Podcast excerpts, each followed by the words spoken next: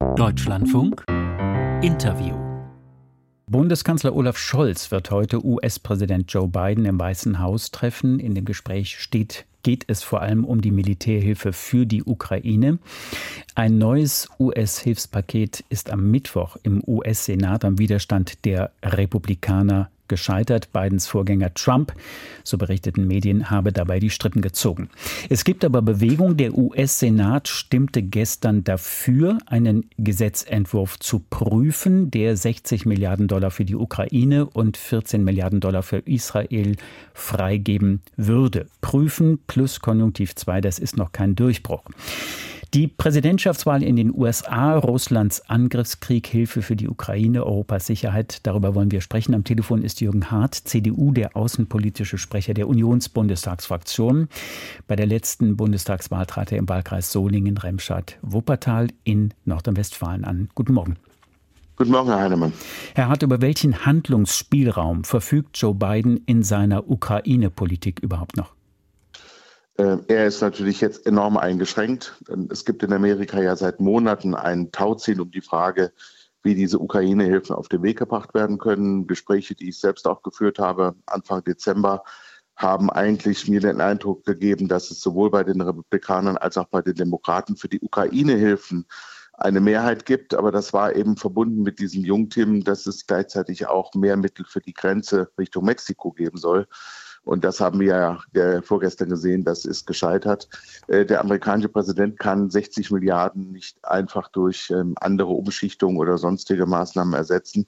Es gibt zwar vermutlich amerikanisches Militärmaterial, was in den Trupp, in der amerikanischen Truppe nicht gebraucht wird und das man liefern könnte, aber diese 60 Milliarden zu ersetzen ohne äh, konkreten Beschluss des Kongresses wird kaum möglich sein. Und das bedeutet, dass wir mehr tun müssen, wir Europäer, wir Deutschen. Schauen wir nochmal nach Washington. Inwiefern regiert Donald Trump dort mit? Äh, die Republikaner äh, stehen natürlich, viele Senatoren und alle Abgeordnete stehen vor der Frage, äh, was passiert am, im, im November bei der Wahl mit ihrem eigenen Sitz im Senat oder im Abgeordnetenhaus. Und äh, sie wissen, dass es möglicherweise darauf hinausläuft, dass ihre Partei wieder mit Donald Trump antritt. Und deswegen werden sie sehr vorsichtig sein, sich bereits jetzt im Vorfeld ähm, gegen Trump zu stellen oder äh, den Eindruck zu erwecken, man wäre in einem anderen Lager. Das würde ja im Zweifel dann im Wahlkampf ihre Chancen zur Wiederwahl schwächen. Da ist sicherlich ein, äh, ähm, die einen würden sagen Pragmatismus, die anderen würden sagen Opportunismus im Spiel. Denn ich habe den Eindruck, dass tatsächlich sowohl bei den Demokraten als auch bei den Republikanern keiner den Sieg äh, äh, Putins über die Ukraine will, weil man weiß, das wird unermessliche Probleme nicht nur für Europa, sondern auch für Amerika mit sich bringen.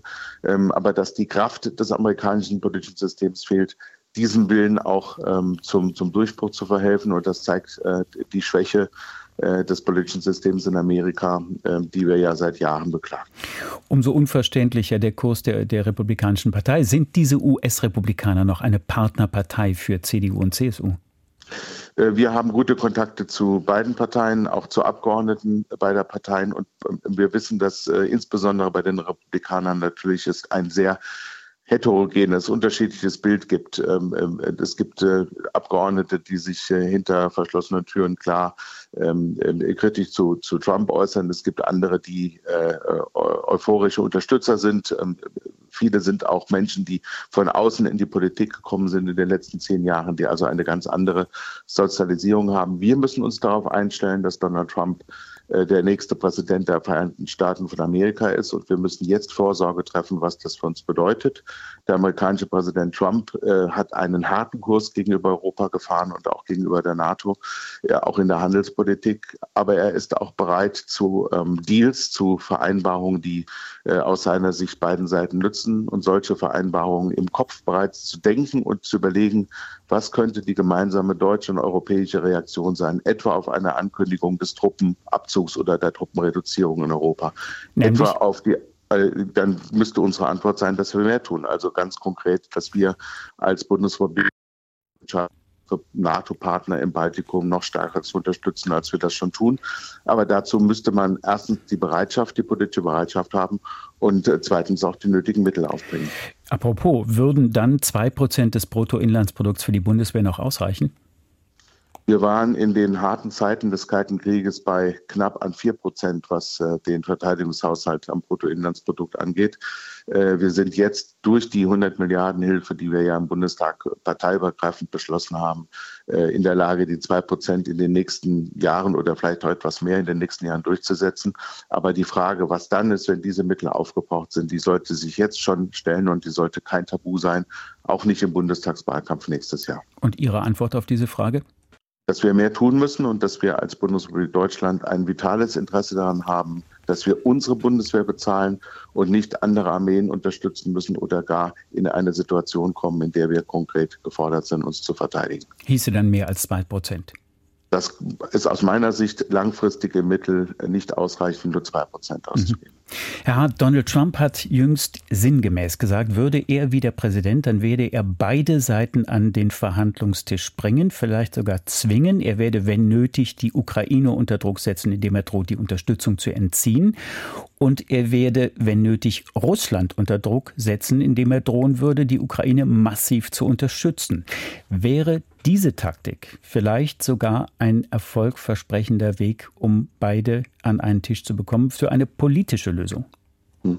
Also zunächst einmal wehre ich mich dagegen, solche äh, Gespräche und Verhandlungen zu führen über die Köpfe der Ukraine hinweg. Und das Zweite, was an diesem Krieg Russlands gegen die Ukraine ja bemerkenswert ist, es geht ja um keinen Quadratzentimeter russischen Boden. Es geht um keinen einzigen russischen Zivilisten, der von diesem Krieg äh, betroffen ist, also direkt betroffen ist durch Kriegshandlungen, weil sich dieser Krieg ausschließlich auf dem Boden der Ukraine abspielt und weil die Ukraine in keiner Weise irgendetwas fordert von Russland, was in den Grenzen Russlands von 1991, also vor Auflösung der Sowjetunion, ähm, zu Russland gehört. Und insofern ist es ein sehr einseitiger Krieg und es wäre auch eine sehr einseitige Verhandlung. Äh, die Ukraine hat im Grunde keine Chance, ihre Existenz weiter zu garantieren, wenn sie nicht kämpft gegen Russland und wenn sie nicht von uns darin unterstützt wird. Und umgekehrt die Alternative, dass die Ukraine ein Marionettenstaat Russlands wird, so wie es ja Weißrussland, Belarus bereits ist, ähm, kann ja nicht das Ergebnis von Verhandlungen sein. Also Hart, was soll der Gegenstand sein? Ist ja alles richtig. Nur ähm, gegenwärtig berichten wir ständig über einen Stellungskrieg. Wie kommt man daraus? Muss man jetzt nicht politische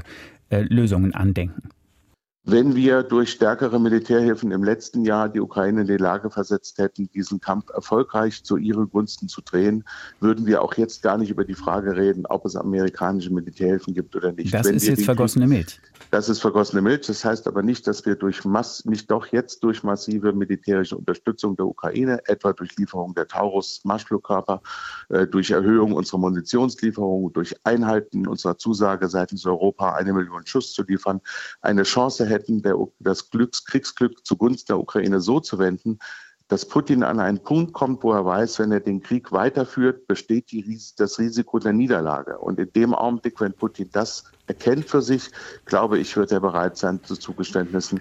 Und die Ukraine wäre in der Lage, aus einer Position der Stärke heraus zu verhandeln und nicht, weil das äh, äh, zwischen Washington und Moskau so beschlossen wird. Und eine genau eine solche Niederlage hat Putin ja jetzt in einem Interview mit einem US-Moderator ausgeschlossen und er hat behauptet, er wolle osteuropäische NATO- und EU-Mitgliedstaaten nicht überfallen. Welche Botschaft wollte er Ihrer Meinung nach platzieren? Ich glaube ihm kein Wort. Ich erinnere mich an die Besuche zahlreicher Staats- und Regierungschefs äh, äh, der westlichen Welt und auch Telefonate mit Putin wenige Wochen vor dem Angriff auf die Ukraine, wo er diesen Angriff, äh, diese Pläne eines Angriffs auf die Ukraine Ukraine als äh, CIA-Gespinst ähm, äh, und äh, Blaming von Russland gekennzeichnet hat. Er hat die westliche Welt, insbesondere auch die Staats- und Regierungschefs der westlichen Welt, offen belogen, wenige Wochen bevor er in die Ukraine einmarschiert ist. Und was die Zusagen bezüglich der NATO-Grenzen angeht, da ist kein Wort äh, von zu glauben. Sein Ziel ist aus meiner Sicht die Wiederherstellung ähm, äh, äh, Russlands in den Grenzen der Sowjetunion. Äh, wenn es militärisch möglich ist, äh, weil wir zu schwach sind, äh, glaube ich, wäre er auch bereit, diesen Schritt zu gehen, zum Beispiel im Baltikum. Herr Hart, der ukrainische Staatspräsident Volodymyr Zelensky hat einen neuen Generalstabschef berufen. Alexander Sirski löst Valeri Salushny ab. Wie blicken Sie auf das Stühlerücken in Kiew? Es ist jetzt die Phase, wo ähm, äh, wir aus dem Winter rauskommen und natürlich die Frage sich stellt, ob mit dem, äh, mit dem Verändern des Wetters dann auch möglicherweise entweder die ukrainische oder gar die russische Seite einen entscheidenden ähm, Vorteil in diesem gegenwärtigen, äh, wie Sie beschrieben haben, Stellungskampf erreicht. Äh, ich glaube, dass ähm, Zelensky mit der, dem Wechsel in der, in der Führung der Streitkräfte äh, damit rechnet, dass er unter neuer Führung vielleicht auch neuen Schwung für eine solche Offensive bekommt.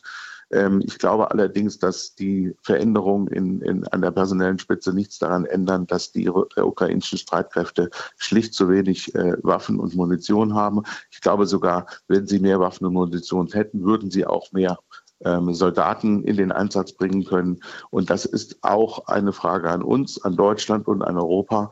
Es ist beschämend, dass wir vor einem Jahr versprochen haben, eine Million äh, Munition, also Granaten an die Ukraine zu liefern seitens der EU und dass wir gerade mal 350.000 geschafft haben.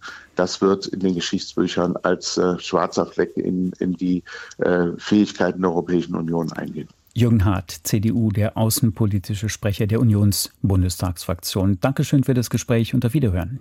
Auf Wiederhören.